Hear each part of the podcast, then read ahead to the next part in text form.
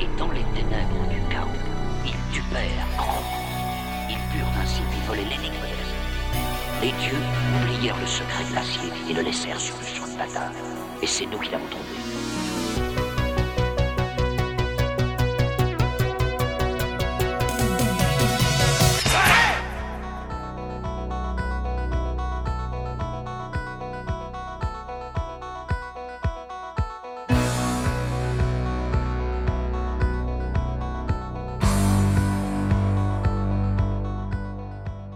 Salut les aventuriers et les héroïnes, bienvenue à un nouveau podcast dont vous êtes le héros, le 96. Nous voici de retour, début du mois de juin, commence à faire chaud, et bah avec Fred, on va vous proposer justement un livre euh, pour vous rafraîchir, une histoire qui se passe dans le nord des terres euh, d'Alancia. Et euh, que de mieux que de discuter de la tour de la destruction. Fred, es-tu prêt à attaquer ce fameux défi fantastique? Oui, alors salut à tous les auditeurs, et c'est vrai que oui, je suis prêt euh, pour cette aventure, parce que La Tour de la Destruction, euh, en fait, pourquoi on a choisi ce livre? Ben, C'est un petit peu un kiff euh, sur la couverture, et ça, il y a des années, on s'était, il y a des années, on s'était réunis tous les trois avec Fabien et toi, et on, et on cherchait euh, les couvertures les plus, euh, les plus bizarres, les plus, euh, qui, qui, qui donnaient envie quelque part, tellement elles étaient bizarres, et c'est vrai que La Tour de la Destruction, euh, bah, il revenait assez souvent, il revenait assez souvent. On a fait des votes sur notre Patreon, il a, il a plaisir, et on l'a on l'a choisi, donc spécialement pour sa couverture, c'est c'est le seul motif, voilà. Et euh, donc, euh, on savait vraiment pas sur quoi on allait tomber. C'est euh, c'est un, un défi fantastique tardif. Les joueurs les connaissent moins, donc euh, c'est vrai qu'il euh, puis donc on va le replacer, on va le replacer dans son contexte. Mais sachez qu'effectivement, nous, c'est un livre qui nous a intéressé par sa couverture, le fameux, la fameuse couverture qui nous euh, qui nous aspire. Et la tour de la destruction, bah c'est ça. Donc euh, voilà, ça va être le voilà d'où vient euh, cet épisode. C'est sympa. Ouais, justement comme tu dis, Fred, cette couverture qui est vraiment inoubliable. hein. On voit euh, un paysage euh, de la toundra euh, glaciale et on voit des paysans qui s'enfuient, une grande tour qui descend du ciel, vraiment un peu ce, pylône destructeur qui, qui lance des flammes de bouches de gargouilles sur les côtés. Enfin, c'est vraiment une couverture. Tu te dis, mais mon dieu, mais qu'est-ce qui se passe dans cette œuvre? Ça a l'air complètement dingue. Et en effet, hein, Fred, je crois qu'on peut le dire que l'œuvre est assez dingue. Il se passe énormément de choses dans ce livre.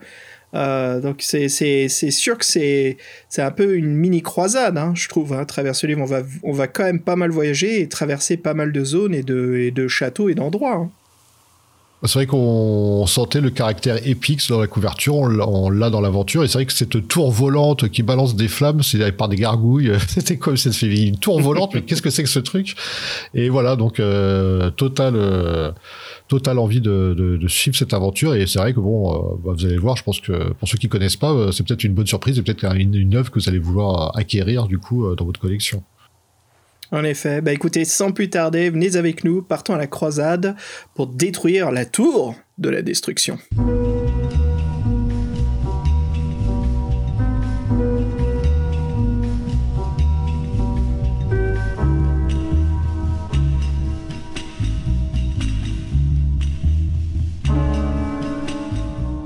Hey Fred, écoute, euh, un petit courrier des on a reçu un colis. Cette fois-ci, ce ne sont pas des chocolats suisses, mais des chocolats qui viennent de qui viennent euh, d'Amérique du Sud, que c'est notre euh, Suisse préféré, Etienne, qui est toujours euh, dans son dans son road trip en Amérique du Sud, et là donc il nous a envoyé un, un colis euh, avec les, les choses réparties en trois parts égales. c'est très ordonné, c'est très sympa, et ouais, on a reçu ça en plus, c'est une totale surprise. Et en fait, le petit cadeau bonus, c'était sa carte postale avec un mot très sympa. Et surtout bon euh, une petite blague entre nous, oui, sur le, il a eu, il a il a fait un match de Boca Junior et donc il a le, le stade mythique La Boca à Buenos Aires en Argentine. Et voilà, donc il a dû s'éclater. Nous, euh, bon voilà, euh, on parle parfois foot euh, à nos corps défendants dans cette émission. Et donc voilà, bah, bah, merci Etienne, on espère que tu vas toujours bien. Et on te remerciera d'une autre façon, t'inquiète. Et merci beaucoup, voilà, on t'embrasse. Ouais, merci beaucoup Étienne, hein, de gros bisous, et puis voilà, remerciement de toute l'équipe. Ça va être chouette. Et puis euh, Fred, écoute, euh, pour moi, pour finir un petit peu ce courrier, les nouveautés du podcast, tout roule, hein, on a encore eu un petit changement, c'est marrant, c'est le moment où on dit le précédent épisode qu'on n'aura pas de changement, on fait un petit changement, vous allez voir, on va donc introduire un dossier euh, cette année, on va en repousser un petit peu notre dossier, les slashers dont vous êtes le héros, voilà, c'est l'un des livres qu'on va discuter, faire un interview, mais il faut un peu plus de temps de pré-production. Et euh, d'ici là, donc Fred, on va parler justement, on va retourner sur la série de... Et la quête du Graal que qu'on avance à grandes enjambées, c'est sympa. Ouais, c'est bien, c'est enfin c'est bien, c'est super quoi. J'ai hâte de retrouver un peu Pip, surtout que le volume 2, euh, comment dire, euh, montre vraiment un, différent élan, euh, surtout du premier tome, hein, qui était, on en avait parlé dans notre critique, était un peu plus enfantin. Le volume 2 change un petit peu ça, plus mature, il se passe plus de choses, l'aventure était un peu plus intéressante, donc hâte justement de découvrir ce troisième opus. Donc on verra, voilà, un peu plus tard. Et puis Fred, je voulais finir un petit peu sur une nouveauté. Je fais pas mal de brocantes comme je suis un peu en vacances en France là, et j'ai trouvé euh, pas mal de livres dans cette le héros, donc c'est un vrai plaisir justement d'être de ah, passage en France et de compléter ma collection. c'est cool. Ça, c'est toujours cool, ouais. Donc euh, ça, ça, oui, bah, ça, comme quoi ça circule encore et te connaissant, ils doivent être en très très bon état. Ouais, j'ai eu vraiment de la chance ces temps-ci, ouais, vraiment, Bah, je t'ai envoyé une photo, d'ailleurs, Fred, je voulais partager un petit peu ma, ma, ma, joie sur le podcast, et voilà, j'ai réussi enfin à compléter ma série euh, des doubles jeux. J'ai enfin donc les deux derniers qui sont euh, euh, Clovis, le chevalier, et Lothar, le sorcier. Bien sûr, on joue au bout d'un moment, mais d'abord, on doit d'abord faire le, le, le prince et le voleur. Ouais, le principe voleur, c'est avec double jeu, le, le, principe euh, était sympa. Donc euh, nous, on a bien envie de s'y remettre. La première aventure, euh, bon, il y avait des problèmes dans, la traduction, mais il y avait un gros problème, était, oui, il y avait un gros problème. Mais sinon, oui, oui, je me souviens, la première fois qu'on se rend compte, ouais, ça, le, paragraphe était pas le bon. Ouais. Ça, dit un peu. Génial, ça abîme tout le concept du jeu, quoi. ouais, bah, c'est terrible, mais il y en a. J'ai l'impression que dans tous les volumes, il y a des erreurs. Hein, c'est assez. Ouais, c'est dommage que ça soit pile poil celle-là, quoi. Le paragraphe qu'il faut pas merder, quoi. Le fameux paragraphe qui permet de jouer au concept du double jeu. Mais bon, en effet, comme tu as dit, erreurs. Hein. Allez, sans plus tarder, Fred, je te propose euh, de discuter de ce livre. Discutons donc de ses écrivains et de ses illustrateurs. T'es prêt? Tu me rejoins à travers à la toundra sur ce, sur ce, cette luge à, Musher, là, à Lou, et euh, je te propose justement de, se diriger vers la tour de la destruction. Et là, je vois le, palais de glace au loin euh, qui s'élève comme dans Krul, et j'ai bien envie d'y faire un tour. Eh, ah oui, là, c'est clair que la référence à Krul est euh, immanquable. Allez, à toutes.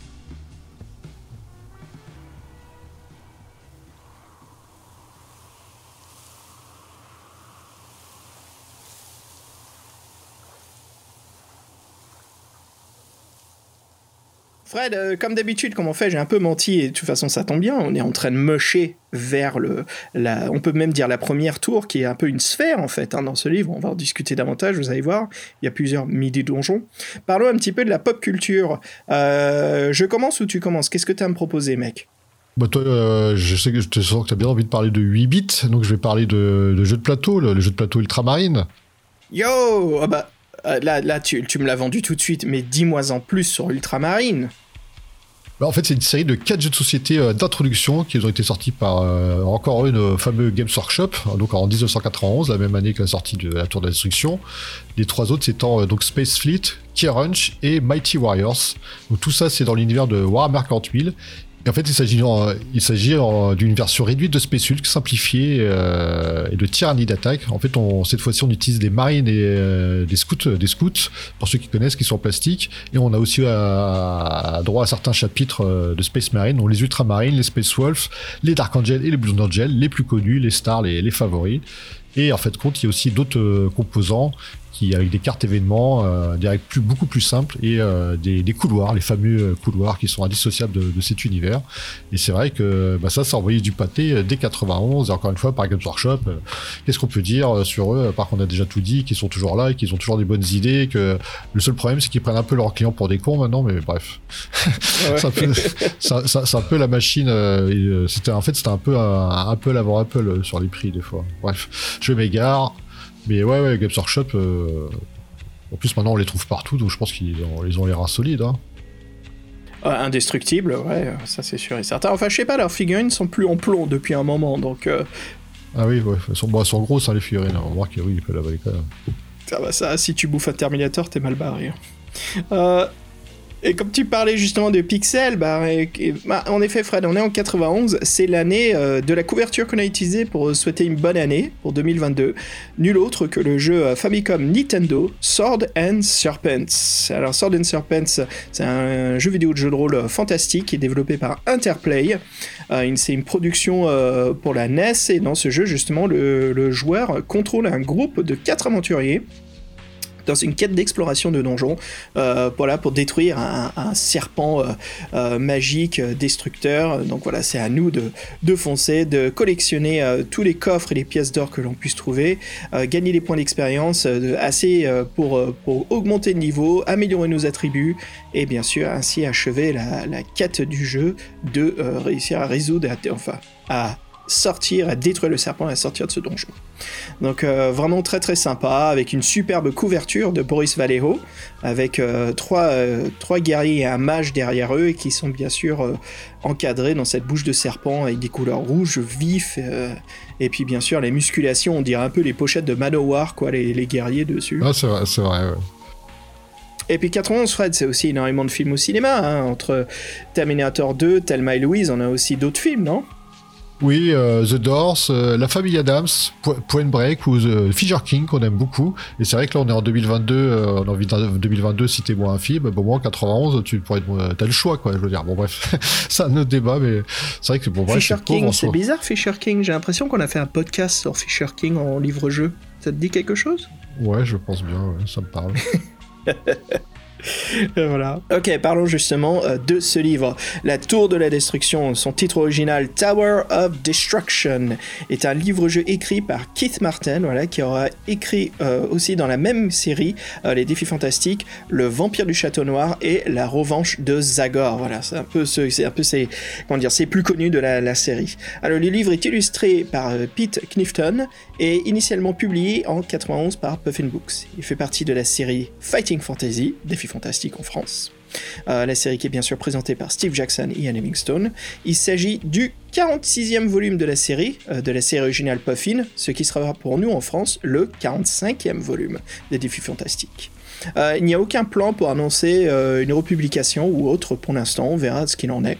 mais je trouve qu'il a y gagné, parce que comme ce sont les livres un peu plus tardifs de la collection, on sent déjà que les écrivains ont, améliorer leur euh, capacité à écrire des défis fantastiques, il y a les règles qui sont un peu plus poussées. Disons que c'est un peu. On sent cette évolution, on sent que ça va en faire beaucoup plus qu'avant.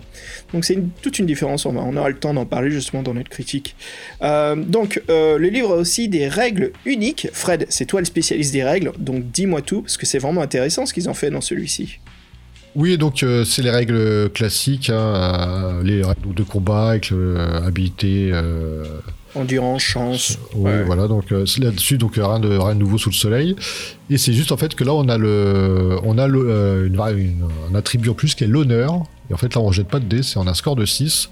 Et on nous indique euh, que ce score va varier au, cours de l'aventure en fonction de nos actions. Donc c'est une espèce de code moral en fin de compte.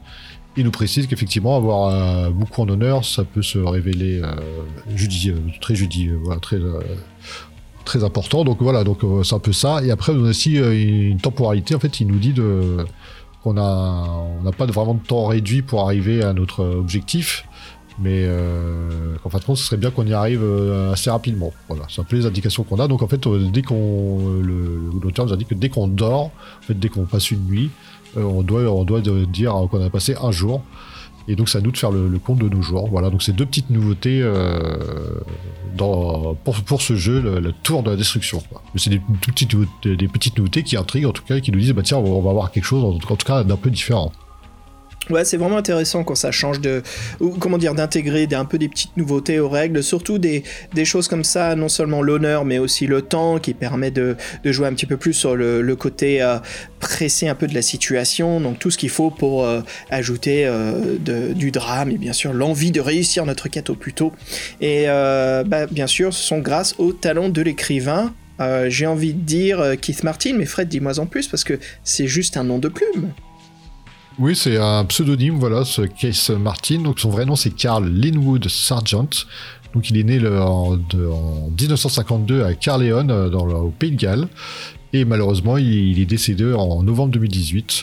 Donc c'était un auteur britannique. et donc il, a est créateur de plusieurs suppléments et de romans basés sur les jeux de rôle. Savoir qu'il a vraiment beaucoup travaillé dans les jeux de rôle, Carl Linwood Sargent. Et donc, il a été aussi parfois connu sous le nom de plume de Case Martin, surtout dans les défis fantastiques. Alors, c'est vrai qu'il a un peu euh, un parcours atypique. Déjà, il utilise un pseudo. Bon, ça, c'est assez, euh, ça peut être assez courant.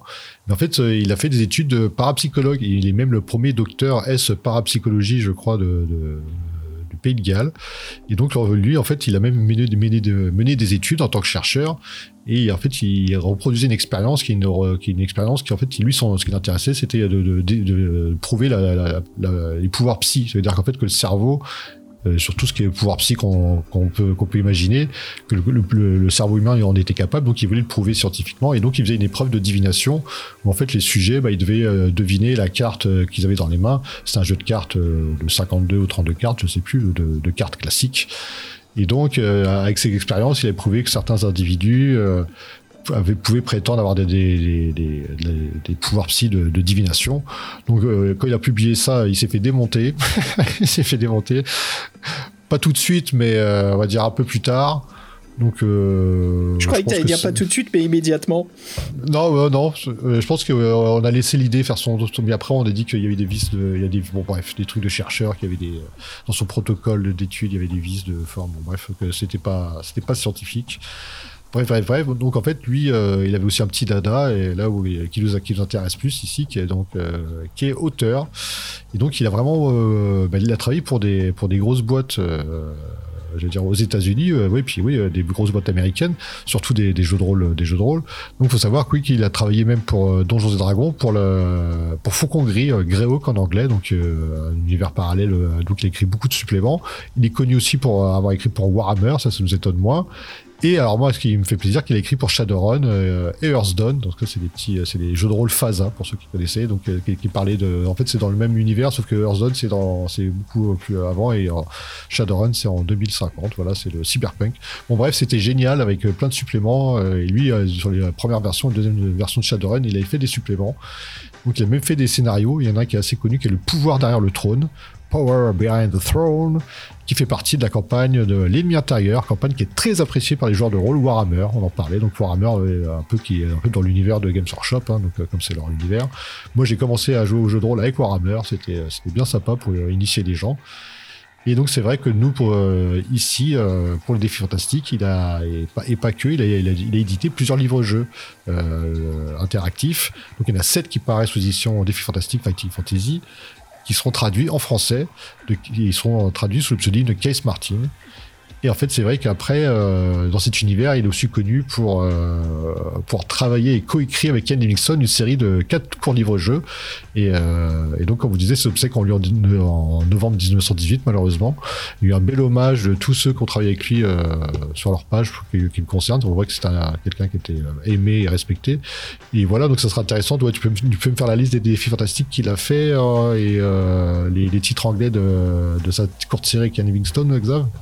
Ouais, bien sûr, bien sûr, pour honorer son travail, hein, qui est assez majestueux. Voilà, il y a beaucoup de livres. Hein. Tout commença en 88 avec Le voleur d'âme, suivi par Le vampire du château noir, Le sceptre noir, La tour de la destruction, Les mages de Solani, Le dragon de la nuit et le tout dernier défi fantastique. Et donc en 95, l'incontournable, La revanche du vampire.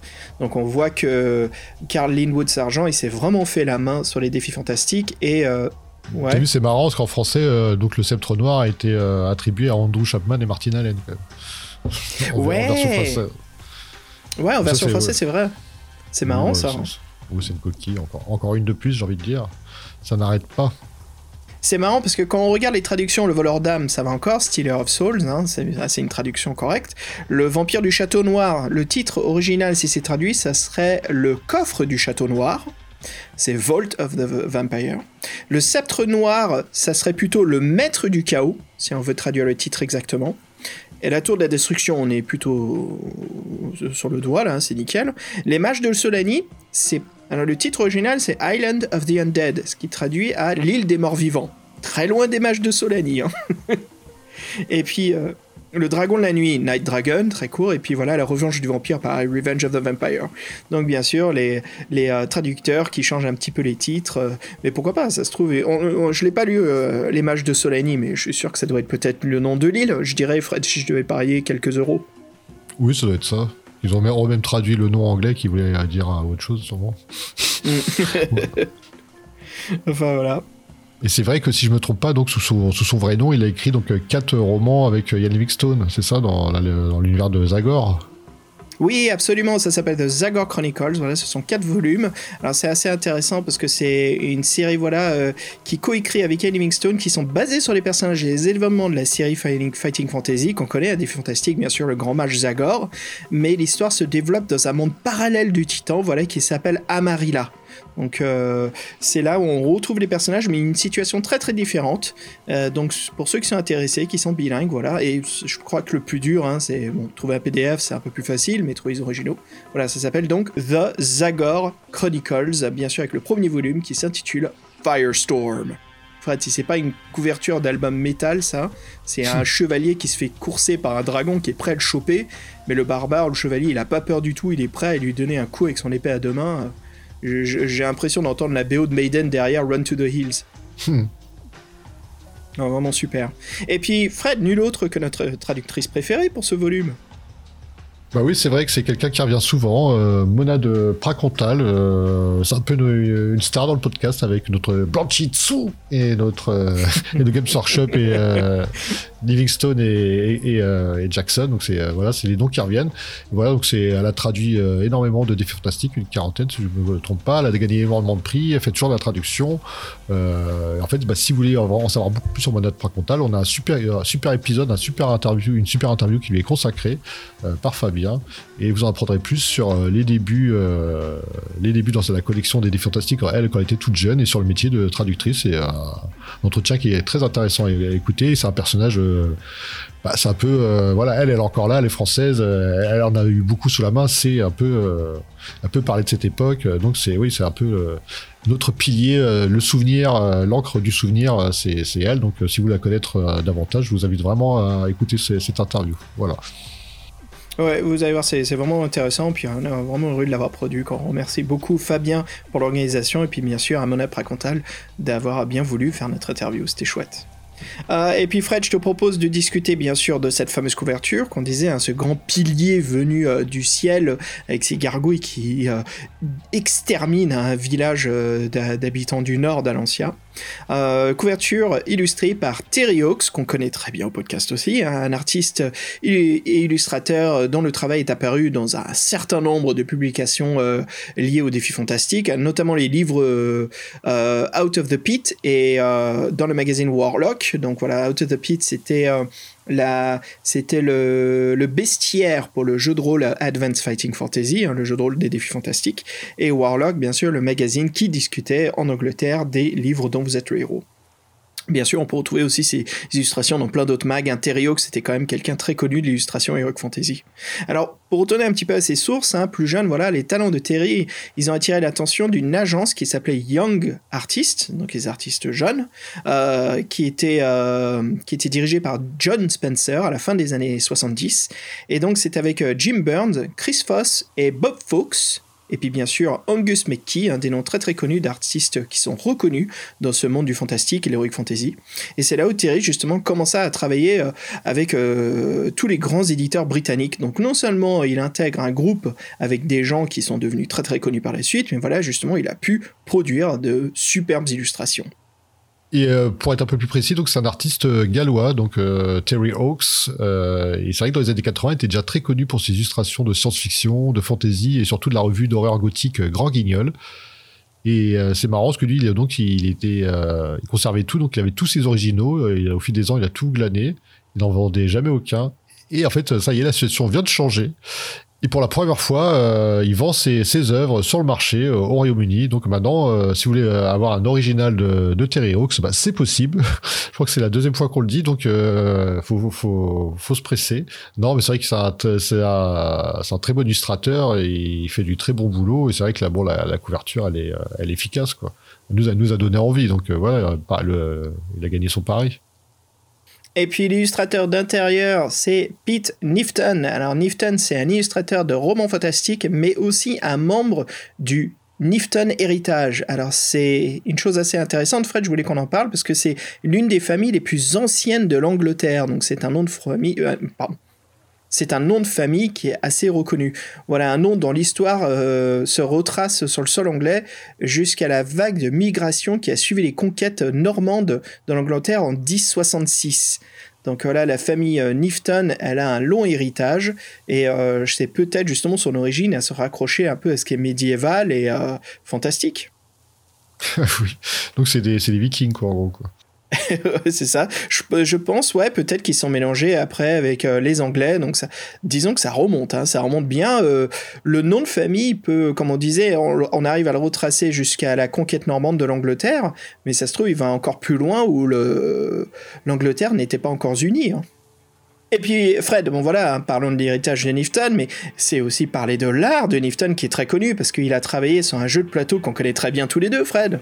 Ah oui, euh, excellent, en plus trop bien, sur, sur, un, sur un sport très méconnu et ou, très, ou trop connu, peu importe, c'est euh, Blue Ball, qui est le football américain euh, médiéval. Tu peux me le dire avec une voix death metal, là, un petit peu, s'il te plaît? Blue Ball Blue Ball Oh là Tu vas te faire mal à la gorge, j'ai l'impression. Et c'est vrai que donc, bah, vous voyez, tout le monde se connaît, parce que Blood Bowl est édité par Games Workshop avec Steve Jackson et Ian Livingstone. Bon, bref, vous voyez, tout ça, c'est un microcosme qui nous, nous a bien, voilà, qui nous a bien entertainment, comme on dit, qui nous a bien entertainementé. Donc, il nous a bien amusé. oh putain, même moi, j'arrive pas à le placer. Mais oui, donc euh, tous ces gens-là, bah, voilà, ils, sont, ils ont été euh, dédiés à notre plaisir, et c'est vrai qu'on les retrouve partout en tant qu'illustrateur, en tant qu'auteur, en tant qu'éditeur, producteur. Voilà, donc voilà, tous ces Anglais euh, qui ont inventé plein de choses. Et donc, donc lui, il est resté dans cet univers, et donc on ne vous serait pas étonné de savoir qu'il a aussi fait les dessins pour les jeux sorciers de la bataille de feu de Games Workshop, les jeux de, les jeux de plateau. Et pour les défis fantastiques, il a, il a illustré donc la tour destruction et le siège de Sardat. Ouais, cool, ça, sympa, sympa le siège de Sardat. Mais même les illustrations à l'intérieur de ce volume, Fred, elles font ultra Games Workshop, je trouve. Ouais, euh, un petit côté comics aussi, je trouve, dans certains personnages.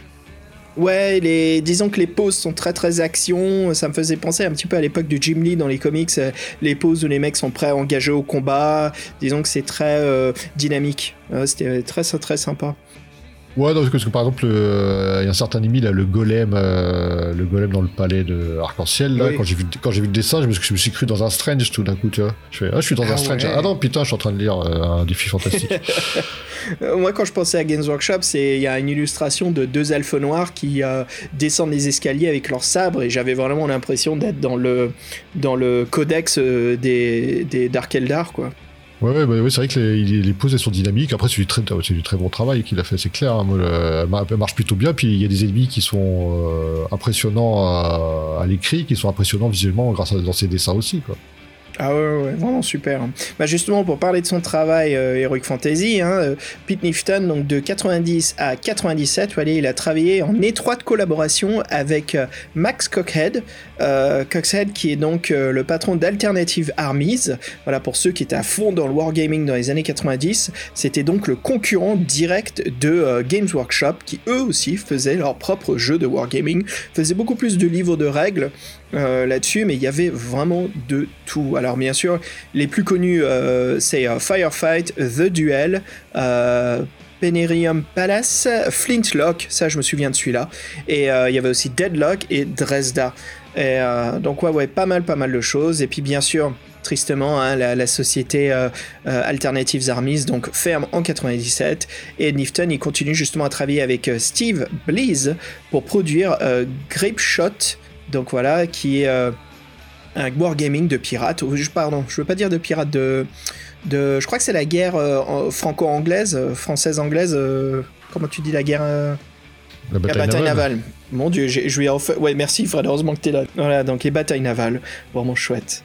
Euh, bah voilà, écoute, ça conclut donc euh, la discussion de Nifton. Fred, comme d'habitude, je te propose une petite pause musique, histoire de se mettre bien dans le bain pour euh, discuter de la tour de la destruction.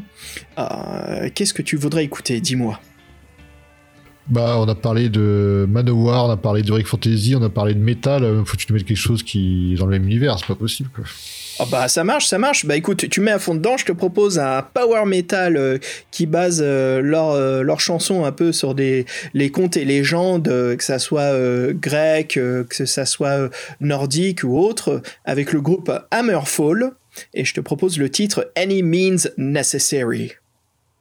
En route, mauvaise troupe. C'est parti. Allez, Blood Bowl Blood Bowl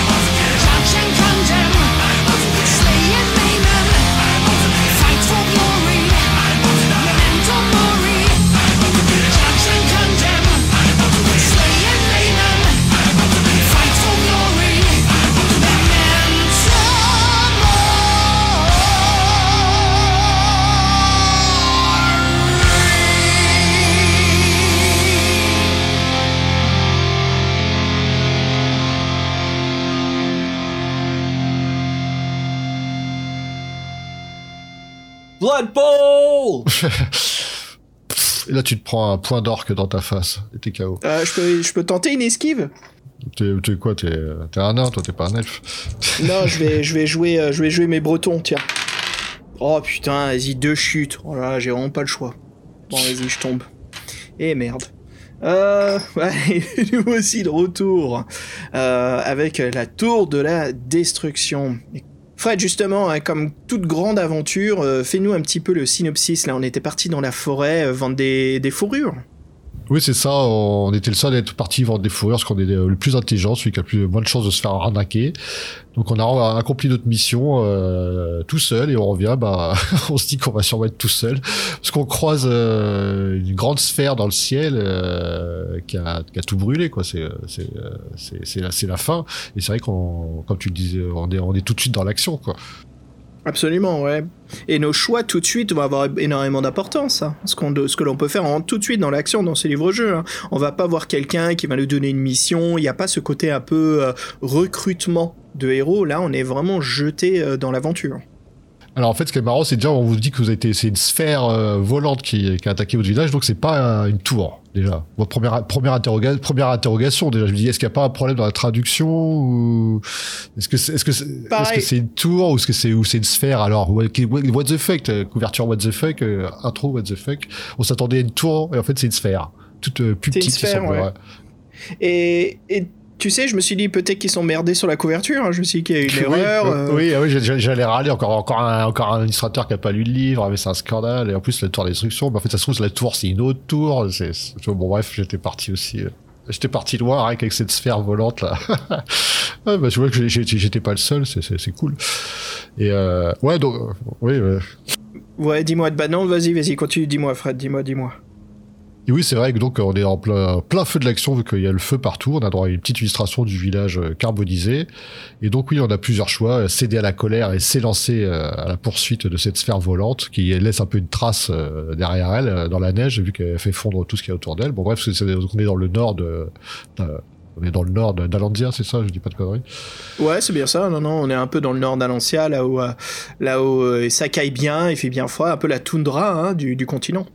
Donc on peut céder la colère à la poursuivre, on peut essayer de fouiller les décombres, on peut essayer de chercher le sage du village, ou tout simplement on peut essayer de, bah, porter assistance à ceux bah, qui... Il y en a quand même qui sont... Tout le monde n'est pas mort, on exagère, mais en tout cas notre famille, elle est, est morte. Et donc voilà, donc euh, premier choix... Euh... Oui, alors je sais pas pourquoi, mais je pense qu'on a fait le même choix. Ouais, tout de suite, on, sent que qu'il va falloir faire des choix assez judicieux pour gagner donc des points de, de c'était quoi d'héroïsme, c'est ça, d'honneur, ouais, exactement. Donc bien sûr, et honneur, il faut, faut tout de suite apporter secours aux plus démunis, hein, ceux qui sont en train de, qui se retrouvent sous les décombres brûlés de leur maison.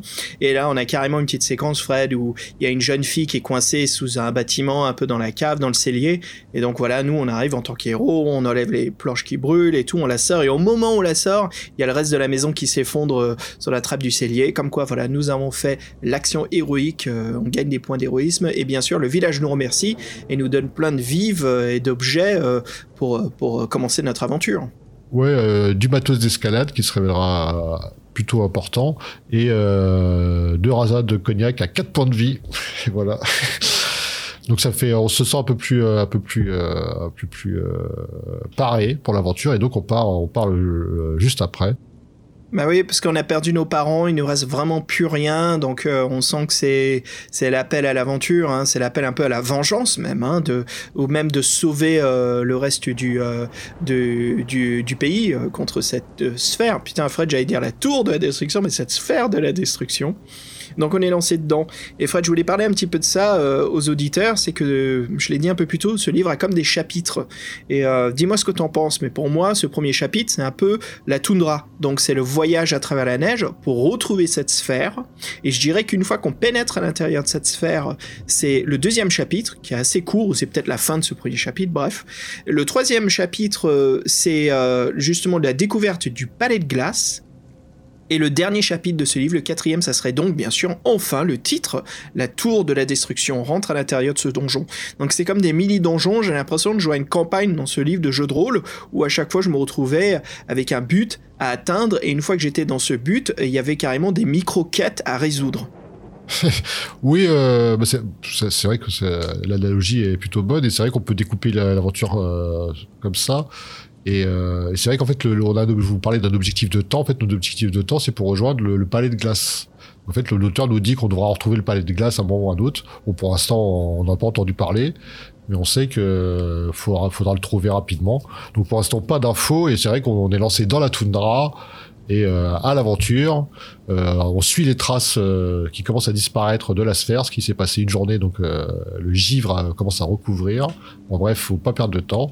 Et là, bah là, c'est peut-être là qu'on va avoir des, des différences. C'est un peu là, moi, je, je sais pas, il y a, y a, une rencontre intéressante que j'ai faite, c'est en euh, T'as dû sûrement la faire aussi, euh, parce qu'il y a un moment tu t'avances et tu vois qu'il y a un mec en fait qui a, avec les pas dans la, les pas dans la neige, tu vois qu'il y a un mec qui est tombé dans une ravine. Tu le devines. Euh, et donc, euh, bah, comme j'avais une matos d'escalade, je me dis bon bah on me propose d'aller voir ce qui s'est passé, j'y vais. Et là, c'est un barbare, Thorsten. Je sais pas si tu. Ouais, c'est un barbare qui s'est cassé la gueule et on a même l'impression qu'il est mort là au fond du ravin. Et c'est ça, donc on arrive quand même à le, à le, on le soigne en fait, on arrive à le, à le ranimer. De méfiant, bah, il voit qu'on l'a soigné, il devient hyper reconnaissant, euh, comme les barbares savent, savent l'être. Et donc, euh, bah, ni une ni deux, bah, lui propose euh, d'aller dans son village. Et franchement, c'est une occasion qui ne peut pas se louper. dans un village de barbares en tant qu'invité honorifique, ça peut que bien se passer. Donc moi, ouais, cette, cette, cette phase-là m'a fait marrer, parce que bon effectivement, on boit, tout ça. Euh, par contre, on pose la question qui fâche. Et en fin de compte, on se retrouve, on se rend compte que leur chef, là, le, le chef du village, qui était tout sourire. C'est un de chaman, même. Ouais, c'est un, un, chaman. Et eux, en fait, euh, ils ont l'air d'être un peu au courant des, des, choses. Et donc, ils rentrent dans une espèce de transe euh, tout seul, qui dure pas mal de temps, quand même. Tout le monde autour se fige, alors que c'était la fête juste avant. Il y a une petite tension qui, qui monte. Et en fait, ils nous révèlent pas mal de trucs, quoi il nous, révèle en fait euh, sur les, origines de notre de, de, l'ennemi du, du, bouquin qui est Zéverine. Ouais, Zéverine et qui bien sûr il nous dit euh, il nous dit qu'il travaille avec des démons, c'est ça, il a fait un pacte. Oui, alors lui, c'est oui, Zéverine, il a vraiment des plans démoniaques. C'est vraiment un, méchant, méchant, méchant. Celui-ci, en fait, il est en train de faire un espèce de, comment on appelle ça, un espèce de rituel. Euh, nécromant de ouf. En fait, il veut carrément, euh, en gros, que la barrière entre les morts et euh, les vivants soit, soit percée. En fait, cette espèce de tour là, il veut créer une espèce de désolation avec cette tour qui, en fait, qui qu'il est en train de créer par magie, donc en fait qui est, qui, est en construction, qui, qui, qui, grandit, qui grandit. C'est un truc un peu, euh, c'est de la magie euh, noire, noire. Et en fait, ouais, c'est ça. Il, il veut s'alimenter euh, en tuant des vies, créer une brèche. Il pompe, il pompe l'énergie dans le rift, dans différents endroits de la Terre. Et en fait, lui, il veut carrément changer la phase d'un ancien. Donc c'est un danger assez sévère. Il a vraiment des idées de grandeur et il est bien parti euh, parce qu'en fait, il semblerait que donc il, en fait, il, il a pas une seule vie, il a déjà vécu plusieurs vies, donc c'est pas très clair, mais tout le monde dit ça. Il a vécu plusieurs vies, les différentes incarnations et son incarnation actuelle, euh, avec toute son expérience, et ben elle, elle en est là. Donc c'est vrai que ça nous fait un peu, ça nous file un peu les pétoches et on se dit waouh, on s'attaque comme un truc euh, démon, euh, mort vivant. Euh, c'est en plus c'est des morts vivants de glace. oui, c'est un peu tout ça, c'est ça fait froid dans le dos quoi. Bien vu le jeu de mots là. J'ai même pas fait exprès. Mais ouais, ouais, donc pour continuer un petit peu sur ce, comme je disais, premier chapitre, un des rencontres, en effet, tu vois, je l'ai, je l'ai lu deux fois de suite, un peu ce moment-là, pour voir un peu toutes les différentes possibilités. Et en effet, mon, mon premier, ma première lecture, j'avais pas trouvé ce barbare abandonné qui t'amène dans son village, qui te force à boire, on te dit bien qu'il faut peut-être faire gaffe de pas trop boire, hein, parce qu'on est en mission. Bref, c'était vraiment sympa tout ça. Et puis, ce qui était chouette aussi, j'avais bien aimé qu'il avait précisé que c'était le clan de l'aigle, les, euh, les barbares, donc ça donnait un peu plus de profondeur à ce personnage, Ça va un petit peu que ce clan existe dans, ce, dans cette partie d'Alancien. Enfin, j'aime bien quand l'écrivain donne ça, et je trouve c'est quelque chose qu'on retrouve beaucoup. Keith Martin, je trouve, euh, s'éclate bien là-dessus, quoi. Ça se sent bien euh, à la relecture. Il y a un moment que j'ai eu, je crois qu'on l'a eu tous les deux, c'est la fameuse chouette qui cause. Tu l'as eu, ça, Fred? Ah non, je l'ai pas rencontré, moi. Hey Ok, quelque chose de différent. Bah écoute, euh, je m'approche un petit peu des, pins qui sont enneigés et j'entends euh, une chouette se poser sur un arbre, je la vois, et euh, la, voix de narration me dit qu'il faut se méfier un petit peu, que ces chouettes sont assez dangereuses, elles sont énormes. J'imagine bien, voilà, le grand oiseau. J'y vais quand même, parce que les chouettes c'est toujours cool dans l'Heroic Fantasy, et en effet c'est le cas, elle cause. Et elle me dit que je devrais aller voir un mage euh, que, je devrais aller voir euh, Tasserin avant de me diriger vers la sphère et euh, continuer mon aventure. Donc je me dirige vers la maison de Tasserin. Je trouve ce mage, mort hélas, qui est attaqué par un démon de fumée tout de suite, je rencontre mon premier petit démon, donc le combat est assez ardu, ça commence déjà. Et euh, j'arrive à buter le démon, mais là, ce Tasserin, voilà, il est un peu sur ses, sur, euh, la fin, la fin de sa vie. Euh, il ne reste plus, plus beaucoup de secondes et il me dit, il me dit une phrase en fait comme quoi, en gros, les mots clés, c'est qu'il faut que la réponse se trouve dans le palais de glace. Faut que je me dirige là-bas et il me donne surtout un objet magique qui est lui son anneau en argent. Et on me dit de me ah. souvenir de son nom. Donc ah, toi, bah tu l'as cherché cet anneau d'argent, toi. Oui, oui, oui, exactement. Parce qu'après, on, on, m'a fait référence à un anneau avec le prénom et ça ressemblait un peu à un truc que j'ai trouvé, mais qui était pas un anneau, mais une amulette. Donc je me suis dit, ah putain, mais il y en a un que j'ai pas vu. Ouais, mais ça va pas, oui, ça va pas empêcher de. moi, c'était un peu ça euh, où j'en étais un peu dans cette aventure. Euh, et puis après, voilà, ça m'amène donc vers la fin de ce premier chapitre qui est on trouve la sphère qui est posée au milieu des bois. On peut choisir comment l'approcher, attendre un petit peu, voir s'il y a des gardes, essayer de trouver une autre entrée. Mais euh, écoute, moi je dis, vas-y, elle est là, je rentre dans le donjon, j'hésite pas.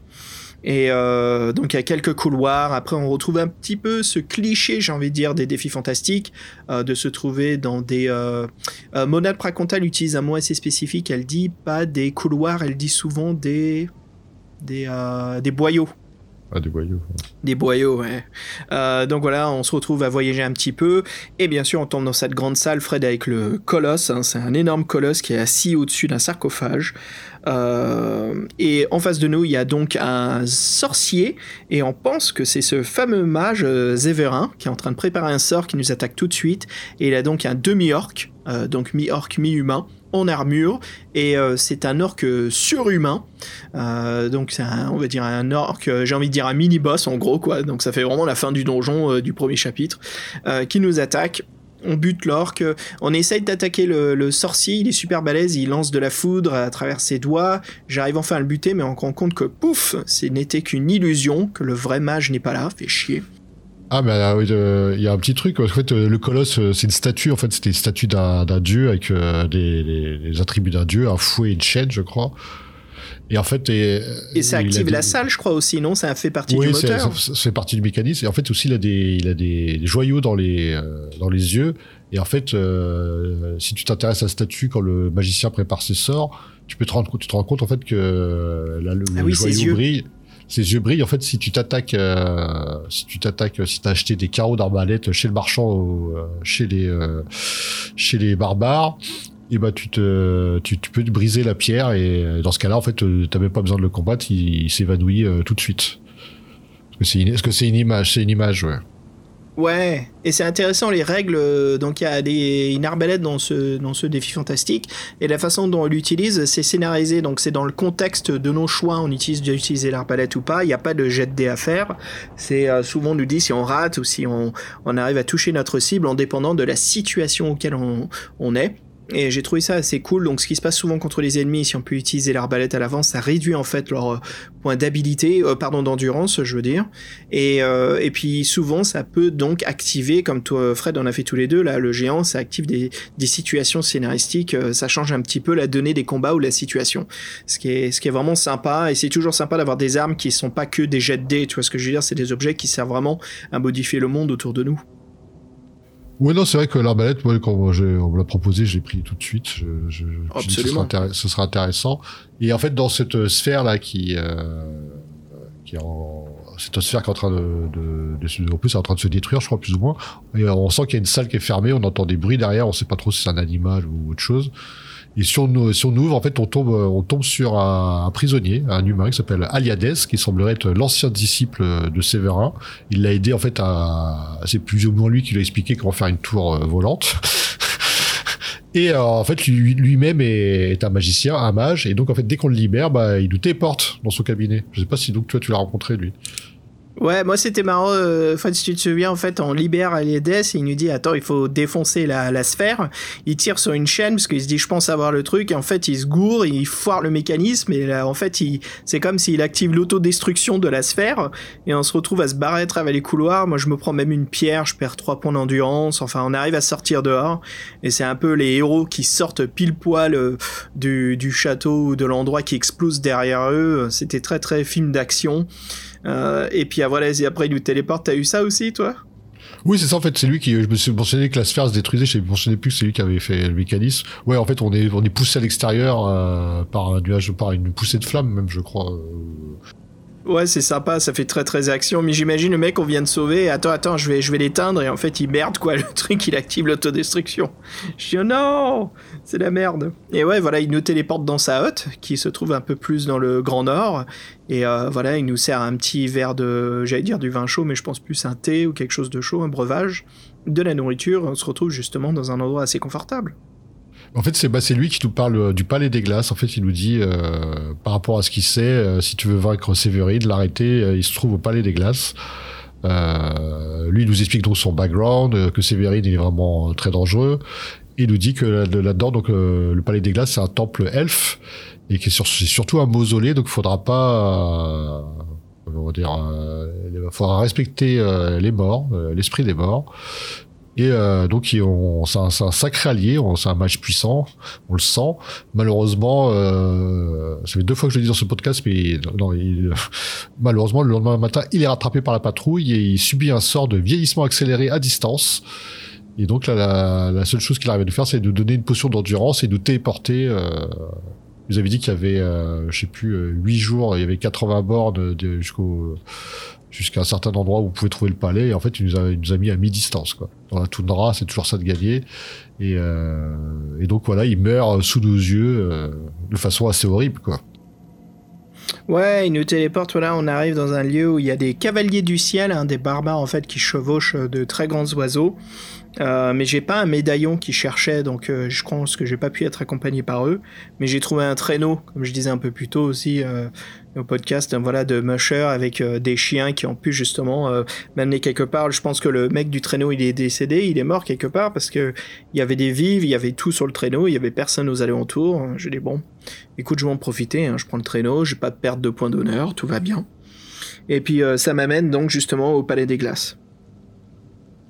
Toi, t'as fait comment pour y aller, toi, ouais ça pas été très. Euh, j'ai, bah, eux, ils m'ont dit bon, ils m'ont dit bonjour, j'aurais dit bonjour, mais pas plus quoi. Je viens de me souvenir, le, propriétaire du traîneau, il s'était transformé en ours. C'était un ours qui m'avait attaqué et c'était de la magie transformation en animaux. Donc c'était un, homme qui a été transformé par un sorcier. Donc je pense qu'il a dû rencontrer euh, Zévrin ou je sais pas qui ou ce qui s'est passé. Et j'ai dû le tuer euh, pour prendre son traîneau, tristement. Ouais, bah moi non, je me suis faufilé là, je les ai vus, j'avais pas la, j'avais pas le, la broche non plus, donc euh, j'ai, j'aurais dit bonjour, bonjour, j'ai continué. J'ai entendu des bruits de, de, combat entre dans la faune, dans la faune. Je suis, je suis pas allé voir ce qui se passait. Euh, je me suis fait attaquer le soir au bivouac par un démon de glace. Et c'est vrai que sur après, sur, on s'enfonce sur un lac gelé, en fait, avec la réverbération du soleil, ça nous aveugle. Et en fait, le, le en fait, le, le palais de glace est tellement euh, bien fait qu'en fait il est tellement translucide qu'il en est invisible. Et pour le voir, en fait, faut pas le regarder directement, faut le regarder euh, de façon périphérique. Et du fait que là on soit ébloui par la réverbération sur le lac gelé, ben, en fin de compte, euh, avec la vue brouillée, et ben, en fait, il, il, il, apparaît devant nous, donc on se rend compte qu'on est sur ce lac-là, on est on est juste à côté, quoi. Et là, j'ai vu la, la, la montagne de Krul, le palais le palais de cristal de Krul qui s'était porté. Ça m'a fait ça fait penser à ça. J'ai fait ah ouais, c'est une bonne séquence, quoi.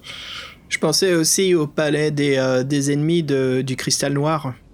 Ouais, le film de Jim Henson. J'ai oublié comment il s'appelle, ces pseudo-corbeaux maléfiques euh, et trucs avec les grands becs et leurs leur, euh, vêtements rococo. J'ai oublié leur nom. Mais bref, ouais, ça me faisait penser à ça aussi, illustration. Fred, justement, cette deuxième partie de l'aventure, elle est assez massive. Là, on rentre dans un donjon rempli de mini-donjons. Et bien sûr, il faut trouver certains objets. Donc, c'est un peu le moment où, si vous appréciez les livres-jeux, les défis fantastiques, où c'est un peu, on continue l'aventure sans trop se prendre la tête. Là, c'est raté parce qu'il va vraiment falloir fouiller, résoudre des énigmes et euh, trouver un petit peu comment trouver ces objets. Mais non seulement ça, il y a certains objets qu'il va falloir donc activer par la suite parce qu'ils sont endormis, leur magie est endormie. Fred, pour euh, je pense que on peut en parler pendant des heures. C'est assez dangereux ce donjon. Moi, je te propose de parler justement un petit peu de nos moments préférés, nos moments forts. Euh, qu'est-ce qui, toi, t'a marqué un peu Bon, faire. On pourrait déjà. Ouais, best of, quoi. Bah déjà euh, expliquer rapidement qu'en fait on rentre dans un la structure. c'est un carrefour en fait c'est un chapitre carrefour où vous pouvez accéder à tous les lieux euh, du, palais qui sont énumérés. Par contre il y a une petite subtilité normalement c'est que si vous avez vous êtes allé une fois dans un endroit vous pouvez pas y retourner sauf si c'est une histoire de clé. C'est assez précis. Pour expliquer le palais, Fred, c'est ça. C'est il y a quatre tours, dont une au centre, et puis il y a aussi une armurerie, il y a un grenier, enfin pas un grenier, il y a une cave. Non, mais j'ai noté, moi, si tu veux, ce sera peut-être plus précis. Vas-y, vas-y, dis-moi, parce que les noms étaient sympas, ça faisait très très aventure. Oui, l'auteur de préciser, c'était plus sympa de faire un plan. Donc moi, quand j'ai vu ça, c'est vrai que j'ai noté tous les lieux. Donc c'est vrai qu'on a on a cinq tours. Donc il y a deux tours à l'est, deux tours à l'ouest, une centrale euh, donc qui s'appelle la Grande Tour. Euh, donc à l'ouest, on a la tour de la glace noire, on a la tour arc-en-ciel, et euh, à l'est, nous avons la tour de lumière et de l'air, et la tour des armures, sachant que tout le, bâtiment le plus, le plus imposant, c'est la cathédrale de glace, qui est derrière toutes ces tours, au fond, à l'opposé de nous. Et donc, sachant que euh, il y a aussi euh, des maisons, des ateliers et euh, c'est quoi le truc, des magasins qu'on peut qu'on peut aller visiter. Donc tout ça, ça forme cette espèce de palais de, de glace. Et donc, à partir de ce chapitre Carrefour, vous pouvez en fait vous rendre dans n'importe lequel. Et en fait, compte, c'est vrai qu'ils ont pas, ils sont pas tous. Euh... Peut-être ça serait marrant parce que moi, par exemple, c'est une première question est-ce que tu as fait euh, toutes les tours? Parce que moi, en fin de compte, il y en a deux où je suis pas allé. Ok, ouais, je les ai toutes faites. Euh, écoute, moi, mes moments forts, je peux te parler un petit peu de la tour euh, de l'air et de la lumière parce que c'était un jeu de téléportation que j'ai trouvé assez sympa. Tu l'as fait ça? Bah pour moi c'était la meilleure tour du de, de, cette ville là parce que c'est vrai que le principe des téléportations par code couleur c'était c'était sympa ouais. Bon, c'est sympa, sauf quand tu te retrouves, sauf quand t'es dans la boucle et que tu n'en sors plus, mais bon. T'en sors assez rapidement parce que t'es éjecté facilement de la tour aussi. Euh, et un autre qui était sympa, c'est bon la tour noire, c'était assez. La tour arc-en-ciel, euh, il y a un puzzle qui m'a un petit peu gavé. Une fois que j'ai trouvé la solution, c'est le genre de truc on se dit mais merde, c'était tout simple. Il fallait juste euh, le deviner bien sûr. Mais et puis un autre moment fort, c'est peut-être la cathédrale de glace. Donc écoute, moi je moi je, je te propose parler de ça. Dis-moi toi tu veux parler de quoi? Vas-y, si tu veux faire l'air et de la lumière, c'était chouette. Ouais, de tour de l'air lumière, c'était vraiment chouette. Euh, donc c'est ça, en fait, il y a pas, ce sont des salles et il y a des faisceaux de lumière qui la traversent euh, à un endroit qui correspond à la sortie. Il y en a souvent deux ou trois ou plus rarement quatre. Et en fait, compte, il n'y a pas vraiment de, de logique. Le faisceau rouge, veut pas dire que vous allez monter tout le temps. Bref, c'est dans chaque pièce, le faisceau vous emmène dans une autre pièce, mais il faut, bref, il n'y a pas trop de logique là-dedans. Donc c'est un peu le bordel, mais ça devient intéressant. Et c'est vrai que, bah, moi ici dans ce dans ce palais, j'ai trouvé un j'ai trouvé un, objet intéressant. Et en fait, on rentre dans une espèce de salle de sculpture, euh, on s'extasie devant le devant la technique de l'artiste et de son sens euh, voilà plastique de sa, voilà, de son, vision. Et en fait euh, bah, il, dit ah, il, est enchanté il lui répond derrière, tout de suite derrière, il apparaît derrière nous. En fait c'est pas il est pas vivant mais c'est c'est son fantôme entre guillemets. Il a assez de, de puissance pour converser avec nous.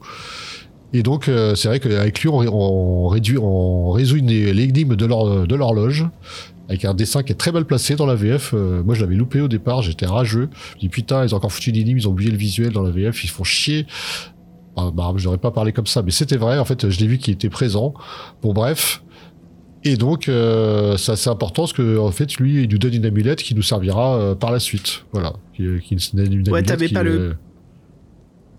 Oui. Pardon, t'avais pas le puzzle, c'est ça, toi hein? Non, euh, si, je l'avais en fait, mais je me suis rendu compte qu'il était sur la, page, sur la page d'avant. Je l'ai revu aujourd'hui en, regardant les dessins. Classique. Ouais, classique, mais je le fais tout le temps et pour, pour un cabochon, j'y ai pas pensé. Hein. Mais bon. Ouais, ouais, ouais, Des fois, euh, après, en, en livre, c'était un peu plus devant soi. J'ai sorti le, un PDF anglais justement pour être sûr qu'ils sont pas gourés ou pas. Mais ouais, c'est un plus. C'est marrant parce qu'ils disent euh, vous, veuillez résoudre l'énigme visuelle suivante. En gros, tu as deux petits points et un espace. Mais dans cet espace-là, il y a rien. Après, il y a un espace, y a un espace pour le cabochon, mais il y a rien. Tu fais, ils sont, ils sont, ils sont ouais, l'énigme, c'est gouré de direction, c'est con, ça arrive. Euh, bah justement, euh, Fred, c'est sympa cette énigme, en fait, c'est 8 horloges, et puis euh, bien sûr, la huitième est manquante, et donc il faut comprendre un petit peu les cycles des... des... Donc il y a une seule aiguille qui tourne, mais bien sûr, il y a plusieurs flèches sur cette aiguille. En fait, il faut faire un petit peu une accumulation. Euh, il faut d'abord additionner les heures, ce qui nous donne la troisième heure, on comprend un petit peu, donc on additionne la quatrième, cinquième heure, ce qui nous donne la septième heure. Donc voilà, avec la septième, on a, euh, on peut un peu développer ce que va être donc la huitième heure et euh, plus le nombre de flèches. Donc euh, ce qui moi c'était 10h08. ce qui me donnait donc via les règles du jeu, c'était de faire 10 x 8, les deux chiffres ensemble. Et donc voilà, on obtient justement une amulette d'argent de Méalin, c'était ça? Méalin, ouais. Méalin, c'était qui déjà Méalin? C'était le sculpteur. C'était le mage Le sculpteur, oui, c'est un buste de pierre qui nous cause. C'était sympa, ça. Oui, oui, un buste de lui-même, il, parle, son fantôme, son âme parle à travers lui, effectivement. Mais euh, oui, et puis euh, voilà, non, non, c'est sympa. Et son amulette euh, sert bien, donc vaut mieux la voir. Ah, écoute, euh, moi, si tu veux, le moment fort que j'ai trouvé sympa, c'est la cathédrale de glace. Donc là, il faut avoir déjà réuni pas mal d'objets. Euh, quand on rentre à l'intérieur, il y a des spectres euh, d'elfes.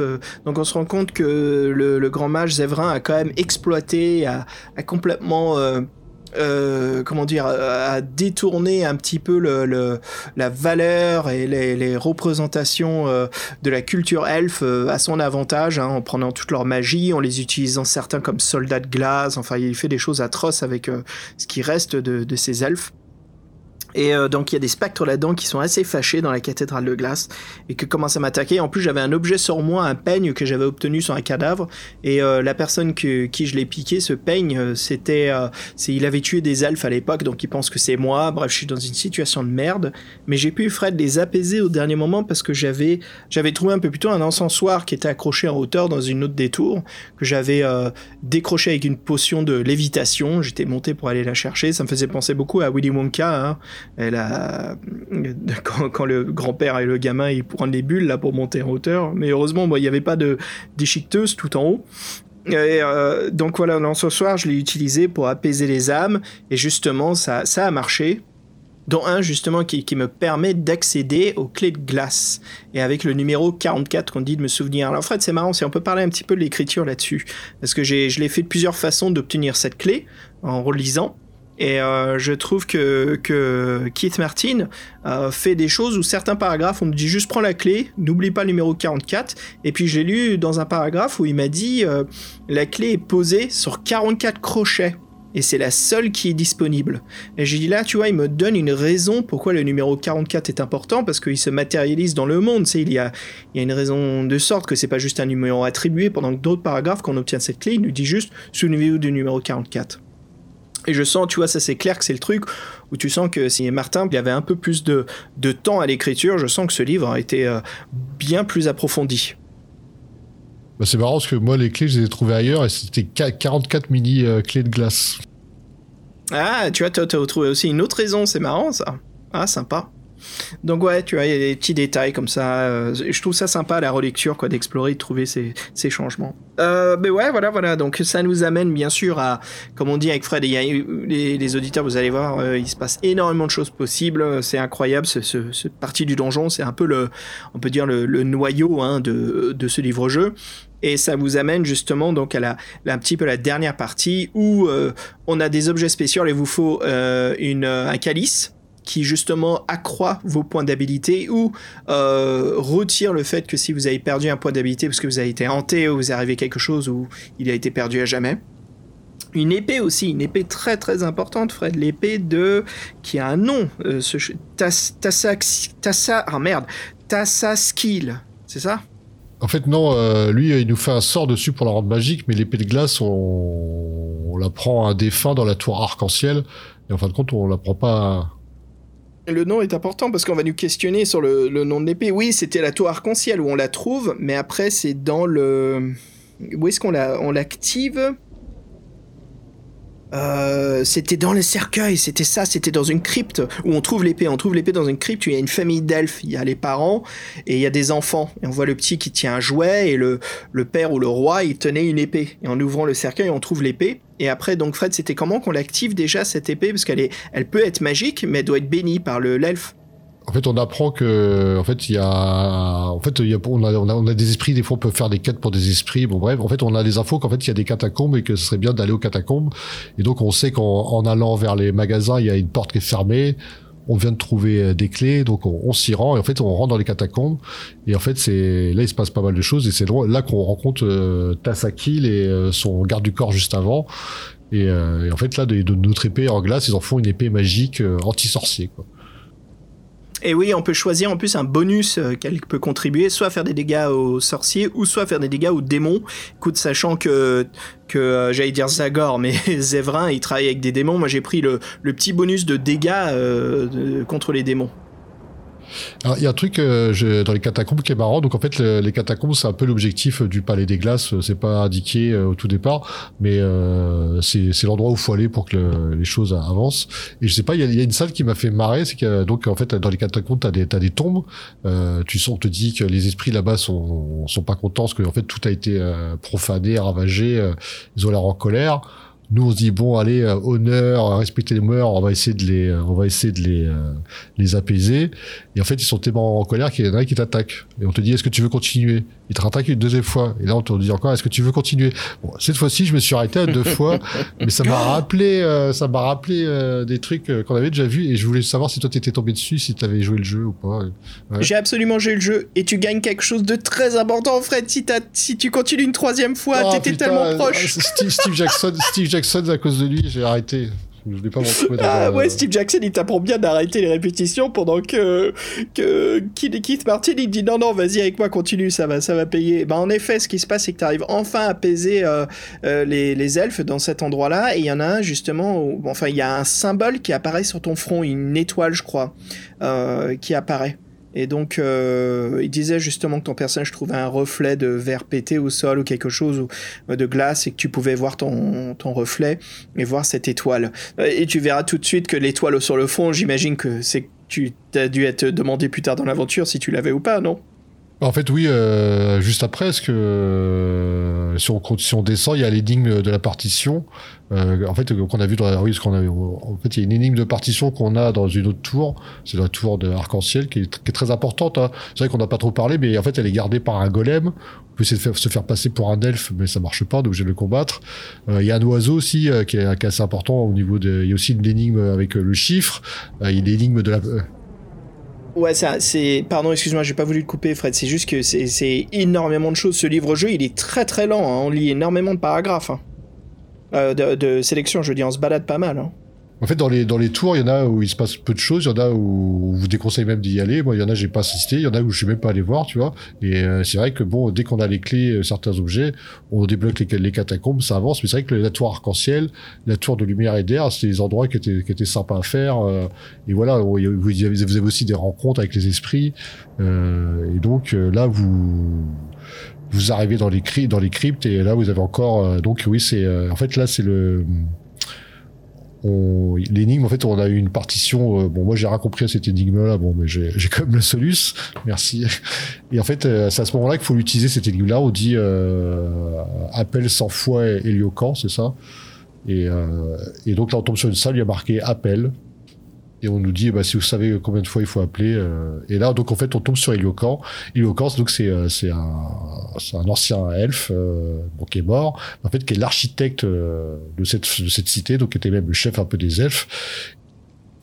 C'est à ce moment-là qu'on se rend compte que l'honneur est important parce que là il faut avoir des, des bons euh, des bons scores en honneur pour que des choses positives se passent. Et si donc certains objets ou comme la broche ou le signe au front bah il y a des alternatives voilà et c'est vrai que donc dès qu'on l'a rencontré, lui, euh, avec, son calice qui nous booste, euh, on sort des cryptes et là c'est euh, l'apparition de la tour de la destruction cette fois-ci, la vraie, la, vraie, la vraie.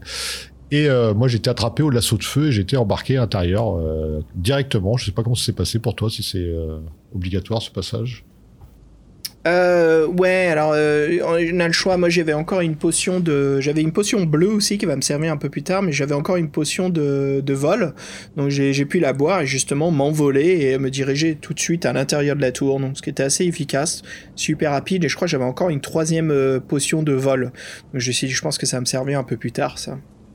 Donc ouais, j'ai pu rentrer à l'intérieur. Toi, t'as fait comment pour euh, pour rentrer dans la tour de la destruction? C'est ça, j'étais chopé au lasso. Il y a des ennemis à la, ils m'ont chopé avec un lasso de feu, ils m'ont porté à l'intérieur. J'ai dû. C'est très euh, créature venue du chaos, hein. j'ai dû m'en défaire euh, tout de suite. Quoi. Au lieu que ça soit le lasso autour du bateau, euh, là c'est c'est toi qui es mis à l'intérieur en prisonnier.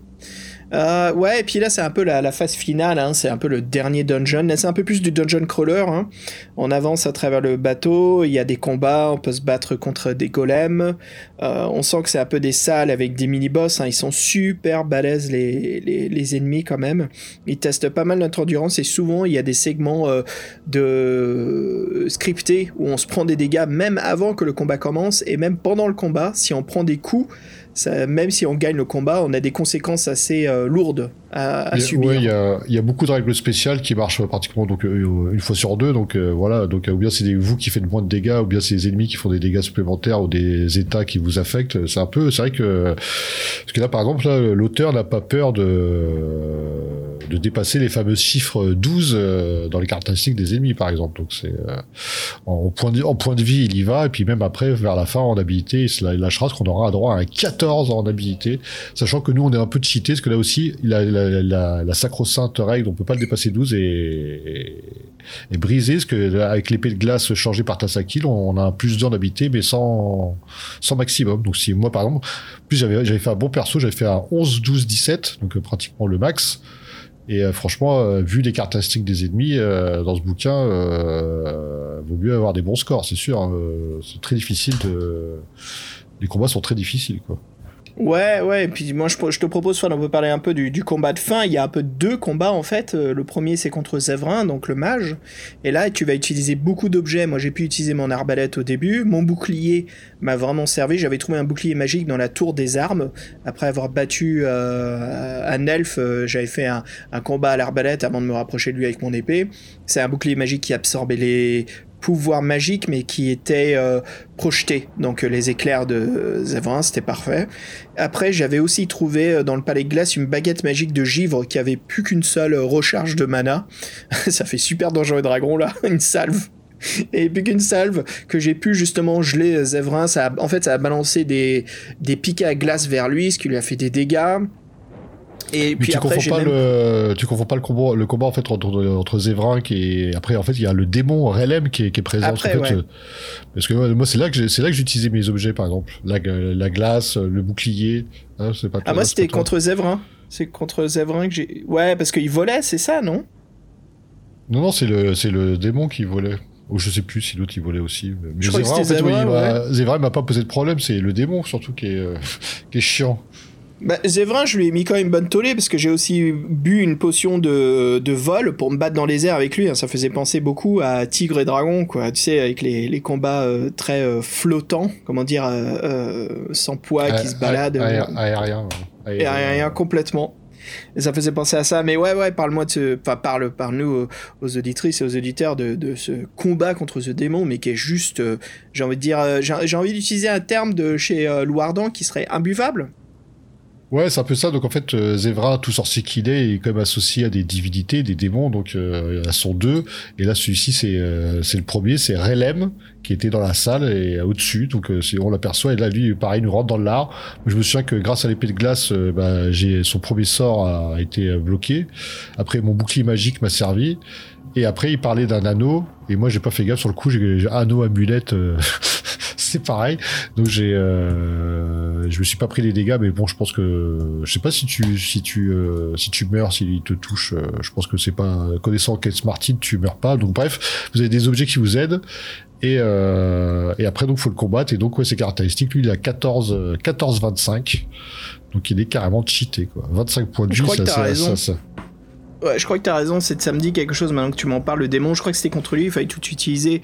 Parce qu'avant ça, il y avait. Tu te souviens, Fred, il y avait aussi un combat contre un golem et quand on le détruit, il y a une arène de feu qui se projette, qui bloque toutes les sorties. Oui, puis il faut sauter. Euh, moi, j'ai dû sauter à l'intérieur, j'ai perdu des points de vie, mais ouais, exact. C'est le mécanisme de la tour en fait. Ouais, ouais. Ce qui est sympa, c'est qu'on peut même tomber dans la salle euh, de charge euh, de boules de feu. En fait, c'est une salle où il y a des sphères de magie de feu. Et en fait, c'est là où elle est alimentée. C'est un peu comme la salle des machines, quoi. C'était assez cool, ça, de voir un peu le, mécanisme des objets magiques. J'aime bien voir ça dans les Rock Fantasy. Ça change un petit peu juste de savoir comment un objet marche, parce qu'il marche, tu vois, de voir vraiment... Euh, Là, Martin, il s'est éclaté à, à nous mettre un petit peu de, de, mécanisme dans, un tour de la destruction. Mais ouais, ouais, ce démon, il est super balèze. Et puis, euh, c'est pas fini à la fin. Une fois qu'on bute le démon, il faut se sauver, il faut se barrer de là. Et euh, en fait, on voit tout le monde qui est en train d'évacuer. Et c'est un peu comme s'ils mettaient des parachutes magiques sur eux. Moi, je suis tombé sur un groupe de soldats qui mettaient ces parachutes. Alors, moi, je fais l'incognito. Comme quoi, je fais partie du groupe. Euh, j'attends un petit peu qu'ils mettent leurs parachutes. Et puis, moi aussi, j'en pique un et je saute de la tour. Tu t'es échappé comme ça aussi? Ouais, c'est des, des magiques. Au début, tu en chute libre et puis avant d'arriver au sol, il te, il, s'anime, il te, il te porte. Ouais, en fait, moi j'attends qu'ils se, j'attends qu'ils se jettent tous et puis j'y vais après eux, quoi, entre guillemets.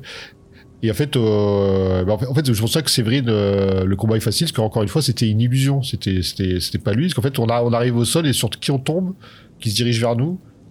Zévrine Ouais Oui, il est en bas. Mais oui, et là, c'est la fin d'Ariard, hein, c'est piège de cristal, quoi. T'arrives enfin, tout va bien, et non, il est là, en fait, il nous attend, ce salaud. Mais heureusement, pour faire l'aventure, il vous faut l'épée de glace.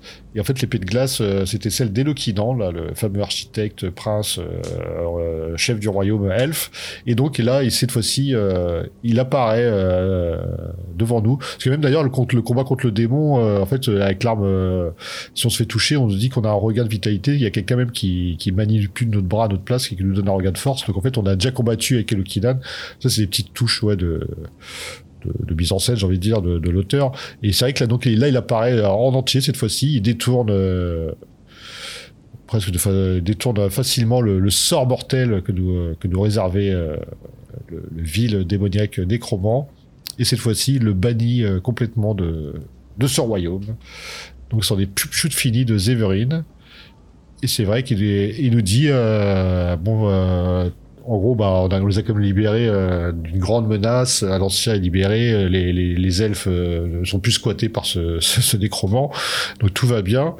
Il me dit, je vais être sympa, je vais, je vais te rendre invisible pour le fameux RLM et son pote là qui vont te chercher on les a juste bannis du plan physique. Hein. C'est toujours difficile pour un démon de se, se, matérialiser.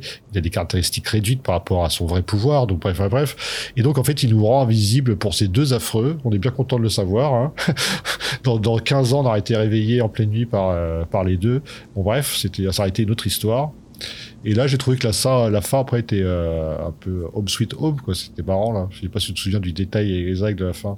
Moi, je trouve que c'est bien comme fin après un donjon euh, comme ça, énorme, une aventure qui est vraiment épique. Hein. Euh, c'est vraiment, on est posé au feu de camp. voilà, on est bien. Je crois que c'est ça les derniers mots. C'est un peu, vous êtes confortable ou ça vous fait plaisir?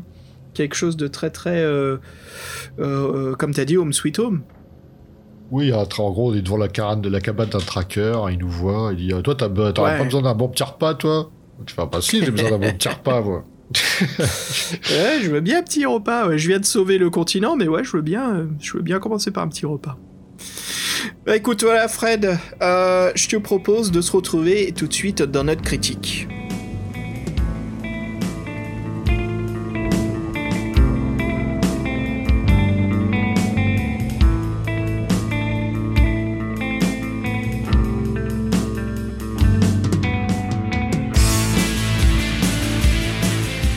Ok, mec, euh, on vient de parler presque, nous au montage, on va le couper, mais on a parlé bien plus d'une demi-heure de cette aventure. On a même dit à, tout le monde hein, qu'on a raccourci des passages. Fred, je peux commencer cette critique en disant, mais quelle est énorme cette aventure, quoi, pour quelqu'un pour un lecteur de défis fantastiques qui se dit bah, j'aimerais bien jouer à des aventures un peu plus longues, eh ben franchement la tour de la destruction je vous le conseille vivement.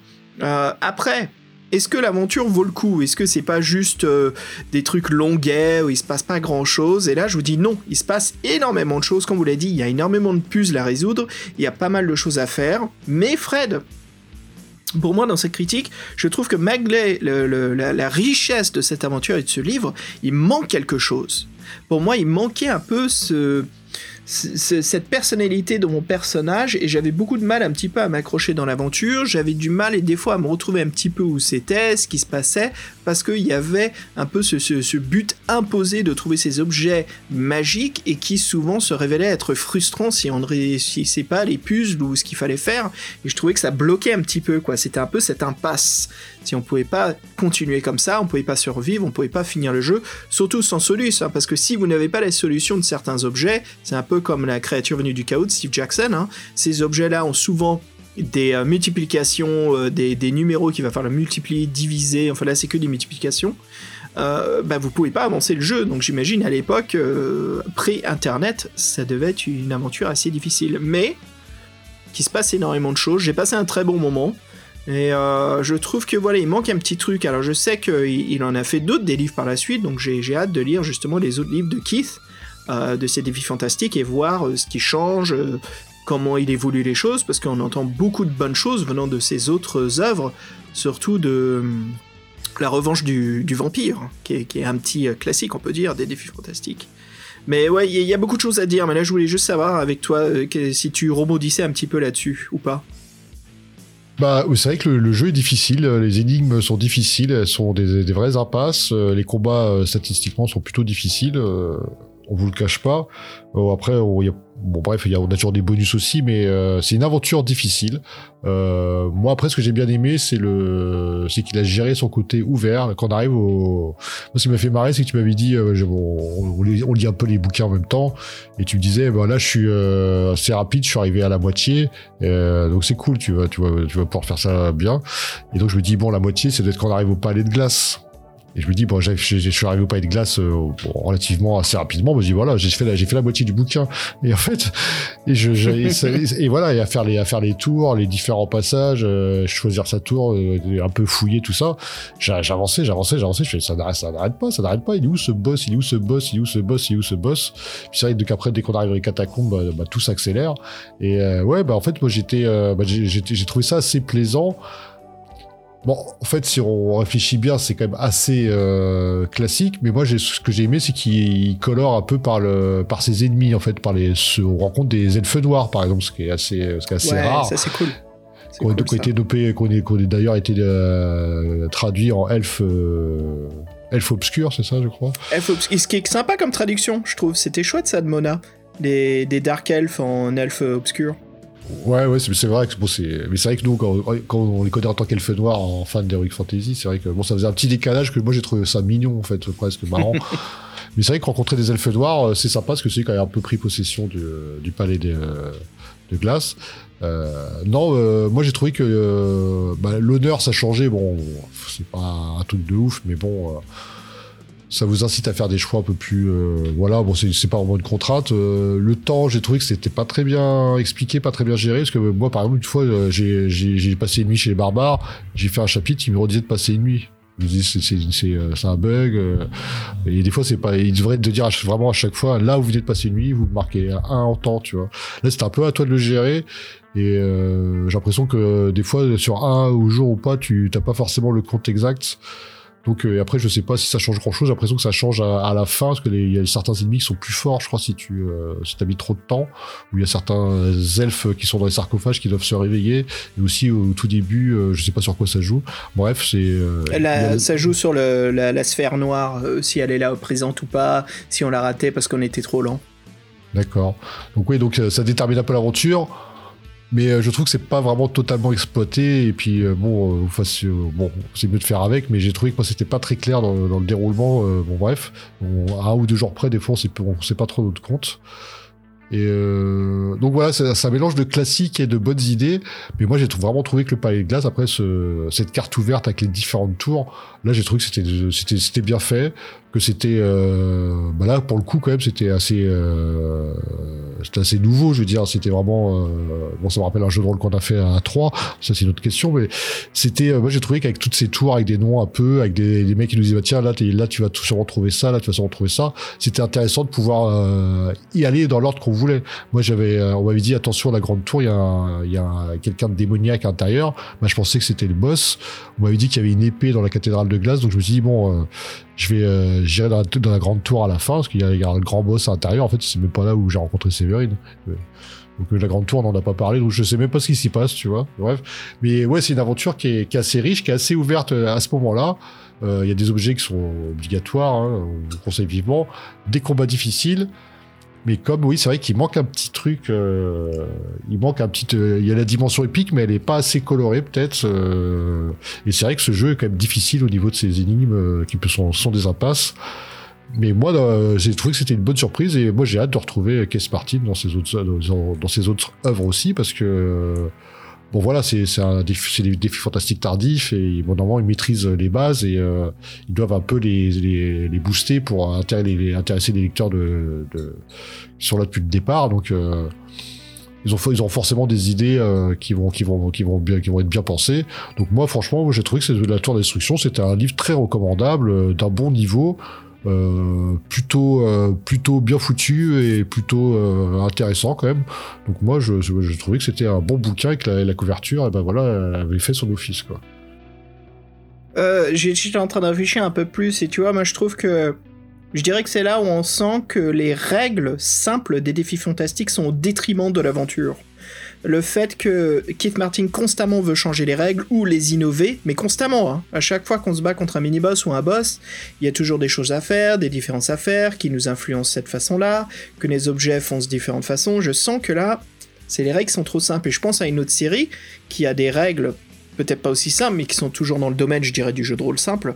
C'est euh, Loup Solitaire, bien sûr, le classique Loup Solitaire de Joe Dever, mais ce sont des règles qui ont un système en fait d'évolution sur la base. Le, standard qu'elles ont été créées, c'est qu'elles peuvent s'agrandir, mais il y a aussi ce truc spécial dans ce loup solitaire des jeux de rôle, c'est qu'il y a des compétences. Nos personnages ont des compétences, quoi. Est-ce qu'on peut se faufiler, on est discret, on peut faire les serrures, ce qui revient en rôdeur de la nuit. Et là, je trouve que tu vois, cette aventure, elle aurait bénéficié un peu plus comme avait fait Stick Jackson dans les euh, carrément dans la créature enfin la citadelle du chaos hein. je veux dire on parle vraiment des tout premiers livres dont vous êtes le héros c'est soit euh, on peut trouver en plus des sorts magiques euh, dans cette aventure, on trouve un elfe euh, qui nous donne des sorts, des sortilèges. Et euh, les sortilèges, quand on les utilise, c'est scénarisé aussi, c'est écrit en texte. mais je sens que ce livre aurait pu bénéficier d'un peu plus de complexité sur ses règles. L'héroïsme et le temps, ouais, pourquoi pas, comme tu as dit, c'est un petit peu raté. L'héroïsme, c'est juste un système pour réussir l'aventure. ça sert pas vraiment, quoi. Donc son mécanisme de jeu, c'est juste il faut atteindre un certain nombre de points. Voilà, c'est tout, sinon on est dans la merde. Mais euh, d'avoir amélioré les règles, tu vois, j'aurais préféré, au lieu de faire des jets de dés contre des ennemis, de me dire, ah bah là j'ai le connaissance des elfes noirs connaissance des sortilèges de glace. Oh, euh, je peux, j'ai du charisme, donc contre les spectres, je peux leur parler, ça évite en fait certaines choses. En fait, ça agrandit mes options. Et là, le monde s'agrandit beaucoup plus et je sens beaucoup plus le, jeu de rôle ouvert. Et là, c'est vraiment la mini campagne jeu de rôle solo, euh, qu'on n'est pas loin. On n'est pas loin, mais voilà, je trouve vraiment là, c'est là où je sens que c'est au détriment. Ça limite le livre, ça limite nos options. Et déjà que, comme on l'a dit maintes fois, ce livre est difficile, ça rend la chose encore plus frustrante. Des fois, on peut vraiment se retrouver dans des moments sans soluce internet. On se dit, ah, putain, je suis vraiment coincé là, merde. Si, si le livre d'occasion, il n'y a pas le mec qui a écrit au crayon la soluce, on se dit, Dieu merci, euh, monsieur inconnu, que tu m'aies permis d'avancer dans le livre, sinon on est dans la merde.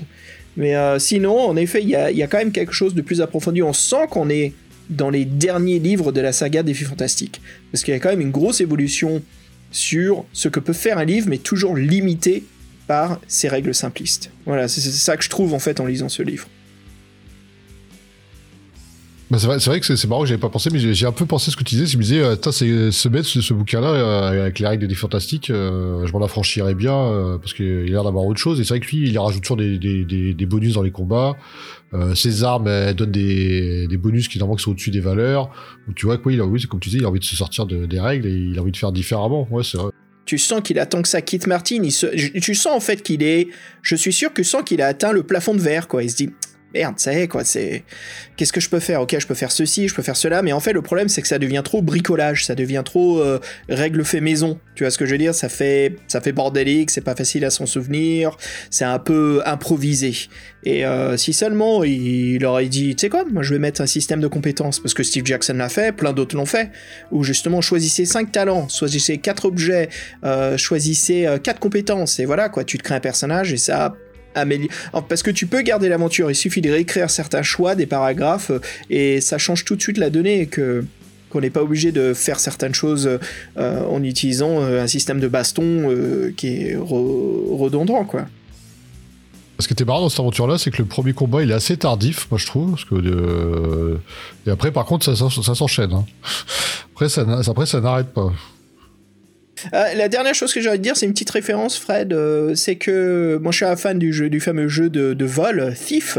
Euh, et la version Thief Gold sur PC, à un niveau en fait où on est dans un, énorme manoir avec quatre tours, la tour de feu, de l'air, de l'eau et de la terre. Et en fait, dans chaque tour, c'est différents types d'énigmes. Ça peut être de la plateforme, ça peut être du stealth, ça peut être de la plateforme en énigme. Je veux dire, il faut savoir trouver les bons chemins, il faut activer certaines certains leviers, euh, une autre ça va être euh, d'avoir certains objets magiques, et ça me faisait penser absolument à ça le palais des glaces quoi. Je me suis dit mais Et, là, c'était 91, mais Thief Gold c'est sorti plus tard. Donc je me suis dit, ok. Mais je me demande s'il est, s'il est euh, level designer de ce niveau de Thief Gold. Alors, il est que dans la version Gold, hein, mais de toute façon, maintenant, si vous jouez sur Steam ou GOG, vous allez euh, trouver que Thief Gold. je me demande s'ils n'étaient pas inspirés par la Tour de la Destruction. Enfin, voilà. C'est, le petit truc en question pop culture. C'est ton jamais. C'est ton jamais. Fred, ça fait bien trop longtemps qu'on parle de la Tour de la Destruction. Donc voilà, je te propose de conclure. Tu le notes combien de sphères de la destruction? Ouais, donc moi j'ai passé une bonne aventure. Euh, son, son, donjon final, il m'a convaincu. Donc moi je lui mets 4 euh, boulets de canon. Absolument. Moi je lui mets 4 tours de la destruction, je lui mets 4 golems de glace, euh, 4 sur 5. Euh, vraiment, vraiment, malgré que voilà, on critique toujours, il faut bien, hein, mais euh, non, c'était super, euh, c'était intéressant, c'était très longuet, ça changé un peu, ça m'a un peu surpris, que je me suis dit, mais il va durer combien de temps ce podcast? Merde Voilà, on, on prépare nos notes. Et voilà, très bon moment. Fred, on se quitte encore une fois, mais on va se retrouver prochainement avec notre fameuse table ronde pour le mois de juillet. Et Fred, bien sûr, avant de se quitter, je te propose comme d'habitude de remercier nos Patreons, nos contributeurs, euh, nos héroïnes, nos héros, en commençant par Étienne, alias Damol. Simon, la sauce passe-marine au Vulcain et Viflaber. Salut Simon. Ems, le joukineur. Jax Browns. Prisme X. Pascal Gesser. Et Jean-Christophe Como. Et notre nouveau venu, le grand maître parano global, Lorcan. Suivi par Dorn JV. Sébastien Bellesi. Le fameux savant, le fou, le contrôleur du monde, le docteur Io. Ninja. Guillaume Vendée. Allez Fred, écoute, je te propose de se quitter sur un morceau euh, trippy du, euh, du j'avais envie de dire du space rock, mais je te propose du cosmic rock euh, ou du fantasy space rock. Je suis en train d'inventer des genres qui n'existent pas du tout. mais que, que dirais-tu d'un morceau qui s'intitule juste tout simplement Cosmic Manhunt? Ah, attention. Ça, va loin. Ça va loin, c'est parti. Allez, je te propose de monter à bord de notre tour de la destruction, ce fameux pylône, euh, de communiquer avec les baleines dans Star Trek 5, et puis de se poser euh, dans une cabane euh, avec un, vieux chasseur pour se prendre voilà une poutine. Allez, c'est parti. on se quitte sur Eternal Tapestry, et puis Fred, je te dis à très bientôt. Oui, au prochain épisode tout le monde. Ciao. Salut